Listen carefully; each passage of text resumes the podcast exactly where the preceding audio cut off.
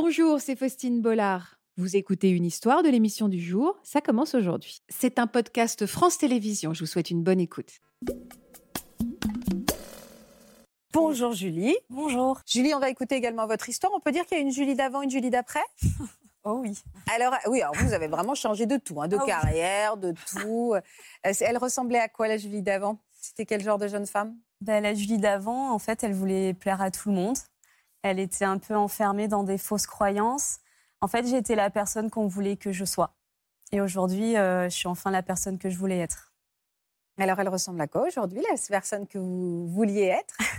On va dire que moi, cette, euh, cette histoire de cancer, elle m'a complètement désinhibée. Euh, Désinhibée, c'est intéressant. Pourquoi? Ben, que ce soit à titre euh, physique, c'est-à-dire qu'avant, j'étais juriste. Du coup, j'avais une certaine tenue à avoir. Je devais avoir toujours un petit pantalon qui va bien, les petites chaussures qui va bien, la chemise, la veste et tout. Alors que moi, j'étais une punk dans l'âme. Ah, c'est drôle. Et euh, j'étais tatouée dessous, mais pas autant qu'aujourd'hui. Mais j'avais des tatouages, mais euh, je pouvais pas les montrer. Et en fait, voilà, c'est mon côté preppy, un peu gossip girl. Sauf que c'était un personnage, c'était pas moi. Eh, vous aviez envie d'exploser, euh, Ouais, je euh, savais pas de comment révéler, quoi. ni quand. Ah, Je savais dingue. pas comment. Et le cancer, euh, ben, en fait, il est venu me donner euh, le coup de pied aux fesses que j'avais besoin. À quel âge? 27 ans. Ouais. C'est-à-dire ce coup de pied aux fesses? Parce que vous avez tout de suite dit, OK, j'ai plus de temps à perdre, il faut, que je de- faut que je révèle qui je suis? Ben, en fait, euh, on a beau vous dire que on peut traverser la route et se faire écraser, que ça arrive à tout le monde. C'est un peu une- quelque chose qui vous paraît loin parce que j'avais cette insouciance et peut-être aussi l'insouciance de la jeunesse de dire euh, ça arrive qu'aux autres, une fausse croyance. Et là, ben, ben non, ça m'est arrivé quoi. J'ai une maladie euh, super grave. J'avais jamais été touchée de près ou de loin par chance, ni dans ma famille, ni par mes amis. Et là, ça me tombe dessus. Et donc, ça a été un peu le coup de pied qui m'a dit Ok, t'as qu'une vie. Donc, en fait, c'est maintenant. Et il faut, que, faut plus que t'attendes. Parce Alors, que tout peut basculer du jour au lendemain. Alors, c'est maintenant pour faire quoi? Vous avez fait quoi tout de suite? Eh ben, en fait, euh, bon, pour la première fois de ma vie, j'étais en arrêt maladie. Ça a duré, euh, ça a duré quand même deux ans. hein. J'ai eu 18 mois de traitement. Et en fait, ben, je me suis dit, OK, euh, moi, j'ai toujours été une artiste dans l'âme. J'ai toujours dessiné depuis que je suis toute petite. Je pense que je suis née en sachant dessiner. Sauf que j'exploitais pas ça. C'était un loisir. Et je me suis dit, OK, ben là, je suis en arrêt maladie, alors je vais reprendre l'école d'art. Et puis, à la fin de tout ça, comme euh, je voulais être tatoueuse, mes parents s'inquiétaient de me voir devenir tatoueuse, alors j'ai fait juriste. Et euh, donc, je me suis remis au dessin, j'ai acheté une machine à tatouer. En plus, mes parents sont tatoués, quoi. Mais c'est vrai qu'à l'époque, bah, c'était un peu moins démocratisé que vous, maintenant. vous faites quoi comme genre de tatouage? Vous avez commencé par quoi? Bah, en fait, euh, moi, je, dess- je dessine plutôt des dessins réalistes, tout ça, mais je suis plus attirée quand même par des choses figuratives. Donc, en fait, j'avais acheté une machine à tatouer, je tatouais des fausses peaux en silicone, je tatouais des citrons, j'en ai tatoué beaucoup, jusqu'à ce que... On ne sait pas qu'on allait aller dans les kiwis et les citrons. Voilà. C'est une thématique. Et puis après, jusqu'à ce qu'en fait, euh, la chimio, elle ait raison de ma concentration. J'arrivais plus à me concentrer suffisamment pour pouvoir euh, me concentrer sur quelque chose pour pouvoir le reproduire euh, en dessin. Ou alors même les doigts. J'avais les doigts qui me piquaient. J'avais, voilà, la chimio avait atteint aussi un peu le bout de mes doigts, tout ça. Et puis alors tenir une machine qui tremble, c'était devenu une mission impossible. Donc j'ai dû arrêter, quoi. J'ai arrêté de faire ça et j'ai écrit à la place. Alors, c'est à ce moment-là que vous nous avez apporté une photo que vous nous avez demandé de diffuser. Euh, pour quelle raison vous vouliez qu'on la voie? Laquelle de photo Eh bien, regardez, cette photo-là. Ah, vous l'avez diffusée. Vous nous l'avez demandé. Ouais. Ben parce qu'en fait, je ne l'ai jamais montré. Je l'ai absolument jamais montré. Et, euh, et c'était pas pour cacher la vérité. Parce qu'en fait, on m'a souvent vue comme vous me voyez aujourd'hui. C'est-à-dire avec ma frange, mon turban. Et en fait, belle, et belle comme le jour. Hein. belle comme le jour. et dessous, j'étais comme ça. Et en fait, c'était pour montrer aux La personnes à- qui regardent l'émission que j'ai toujours été très. J'ai toujours très- fait très attention, en fait, euh, de par les effets secondaires, parce que tant d'effets secondaires que d'humains sur Terre. Et euh, je voulais pas montrer cette photo pour pas faire peur, pour pas dire, OK, moi, ça m'est arrivé, ben en fait, c'est ce qui t'attend, c'est faux. Moi, j'ai été comme ça. Moi, j'ai eu des, des mycoses qui sont mis au coin de ma bouche et qui ont mangé euh, un peu ma peau, et euh, voilà. Mais par contre, euh, je savais me réapproprier mon identité mon image. Et euh, donc, je passais un peu de temps dans la salle de bain. Quand je sortais, je disais, ça y est, je suis de retour. Je me, maquillais, je me refaisais bien le teint, je me fais- faisais mon petit trait d'eyeliner pour faire comme j'avais des cils. Puis je mettais ma frange et mon turban.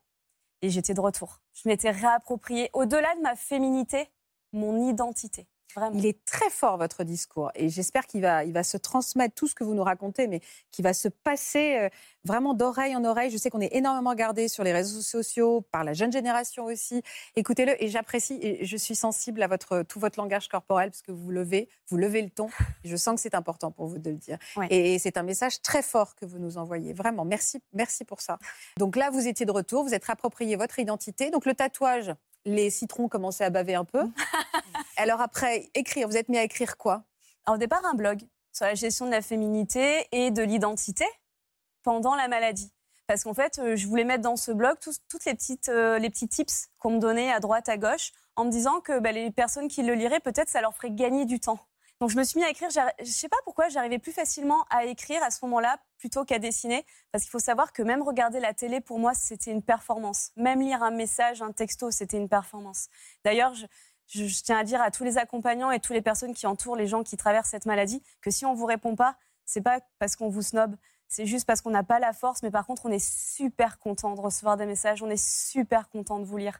Continuez à le faire, mais surtout, attendez pas un retour. Peut-être dites juste, je pense à toi. Ça, ça fait tellement de bien et ça nécessite pas forcément de réponse. Je pense qu'on va faire un espèce- Oui, on va dire tout ça, on va répéter tout ça pendant. Non, mais c'est très très juste. Merci de le dire aussi.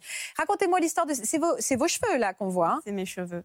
Alors ultra lookée, ultra euh, belle comme vous êtes. euh, vous avez fait comment vous avec vos cheveux? Bah alors en fait, comme tout le monde, je pense, bah, je me suis acheté une perruque.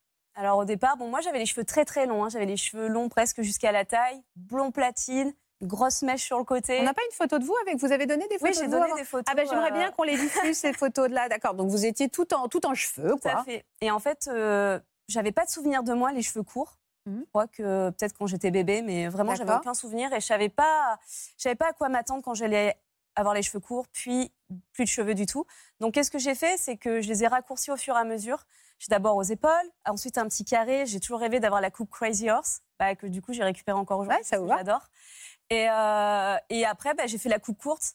Et euh, bon, ça, c'était quand j'avais commencé à, À les couper, ouais. À les une belle crinière. et, ça- et puis après, j'ai fait la coupe vraiment à la garçonne et j'ai trouvé ça trop cool et tellement rock'n'roll. Et je crois que je me suis jamais autant sentie féminine que quand j'avais les cheveux courts comme ça. Et je me suis même dit, ah mais pourquoi je l'ai pas fait avant? Ça me va trop bien. Et du coup, bah, après, bon, ils ont commencé à tomber, donc j'ai tondu. Parce que je voulais pas voir euh, voilà, mes cheveux tomber. euh, ou, enfin, voilà, je les ai tondus assez rapidement. Et j'ai acheté une perruque, mais euh, je me reconnaissais pas avec. J'ai pas réussi à trouver quelque chose qui m'a aidé à me réapproprier mon image, mon identité. Et bon, j'avais pas choisi la maladie. J'avais pas choisi que mes cheveux y tombent, mais je voulais quand même choisir comment moi j'allais le vivre. euh. Donc voilà, je- j'ai énormément de respect pour les personnes bah, qui le vivent bah, en mettant rien sur la tête. Vraiment, euh, un immense respect. Les personnes qui mettent une perruque, parce que je sais à quel point c'est pas facile de la porter toute la journée.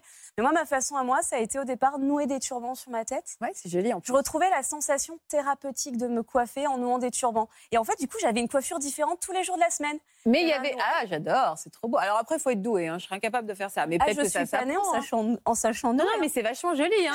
mais il y a cette frange. Alors, cette frange. Oui, alors en fait, je trouvais que voilà, quand on mettait un turban et que j'avais pas de cheveux qui dépassaient, ah, comme j'avais le teint qui avait changé pendant les traitements, j'avais un teint laiteux, tout ça, je, je trouvais que ça avait un côté un peu stigmatisant. Donc comme en plus d'être une artiste contrariée, j'étais une contrariée de la frange. j'avais, j'avais, j'osais pas la couper ma frange. Ça avait un truc qui m'avait toujours fait fantasmer, mais j'osais pas la couper. Du coup, j'avais des, des franges à clip dans mes affaires. euh, ça existe comme ça, des et bien sûr, franges. clip et tout. Et, euh, et donc, j'avais ça. Et un jour, euh, en nouant mon turban, j'ouvre mon tiroir et je tourne sur ça. Et je dis, ah, mais c'est ça qu'il me faut.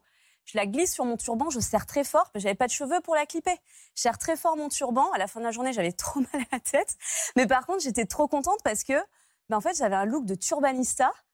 Et on oubliait complètement la maladie. Vous avez des expressions qui me font rire. Je prends des notes intérieurement. Et c'est vrai que les gens qui me croisaient dans la rue, ils étaient à des années-lumière de se dire qu'en fait, en dessous, j'étais chauve. J'avais des compliments tout le temps sur mon look.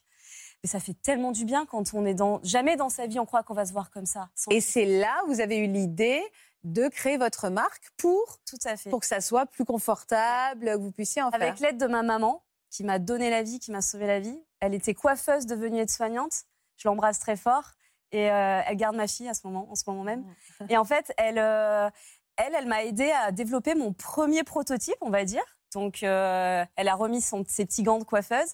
Et elle m'a dit, écoute, on va faire comme ça, machin. Je dis, oui, bah tiens, viens, on met un espèce de, de serre-tête dessous, comme ça, ma frange, je peux la poser sur ma tête. Et ensuite, dessus, je mets mon turban ou un bonnet, puis au moins, j'aurais pas peur que ça tombe.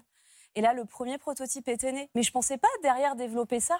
Ouais, vous m'avez. Oui, parce qu'aujourd'hui vous en vivez, vous avez des trois, vous avez des collaborateurs, mais vous m'avez dit quelque chose entre deux portes là. C'est que vous avez une fille. Oui.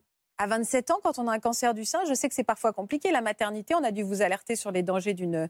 Ah ben, clairement, on m'a dit que j'avais plus de chances de gagner au loto que de tomber enceinte naturellement.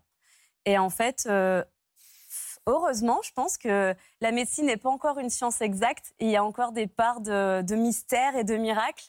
Et, euh, et oui, j'ai eu un bébé après tout ça. Elle a quel âge? Elle a 20 mois. Oh là là là là. Elle va être hyper lookée en plus, comme sa mère. Elle va être rock'n'roll. Ah ben, quand elle voit que j'ai un turban, elle va en mettre un. Et vous avez également écrit un livre. Oui, tout à fait. À mes sœurs de combat. Alors pour ça, pour moi, je l'ai vécu comme un combat. En fait, après, j'ai énormément de respect pour tout le monde, c'est-à-dire que chacun le vit comme il peut et avec les armes qu'il a. Moi, personnellement, pour moi, ça a été un combat, le combat de ma vie. Et c'est pour ça que j'ai voulu livrer ce message. Et on a un terme un peu entre nous, euh, c'est les sœurs de combat. euh, parce que ben, je pense que quand on se bat contre un cancer, on le dit souvent, on se bat contre un cancer, ça reste quand même euh, un combat. Et je vous invite à découvrir, à, découvrir votre marque aussi, avec toutes ces franges qui donnent plein d'idées et tout. Évidemment, à lire ce livre. Vous envoyez des messages tellement positifs, ça me met en joie. Et je pense qu'on a des leçons. J'ai la chance de ne pas avoir traversé le cancer du sein, mais vous donnez des leçons même à n'importe quelle femme, en fait, à travers tout ce que vous dites et tout ce que vous véhiculez. Merci pour ça. Voilà, j'espère que ce podcast de Ça commence aujourd'hui vous a plu. Si c'est le cas, n'hésitez pas à vous abonner. Vous pouvez également retrouver l'intégralité de nos émissions sur France.tv.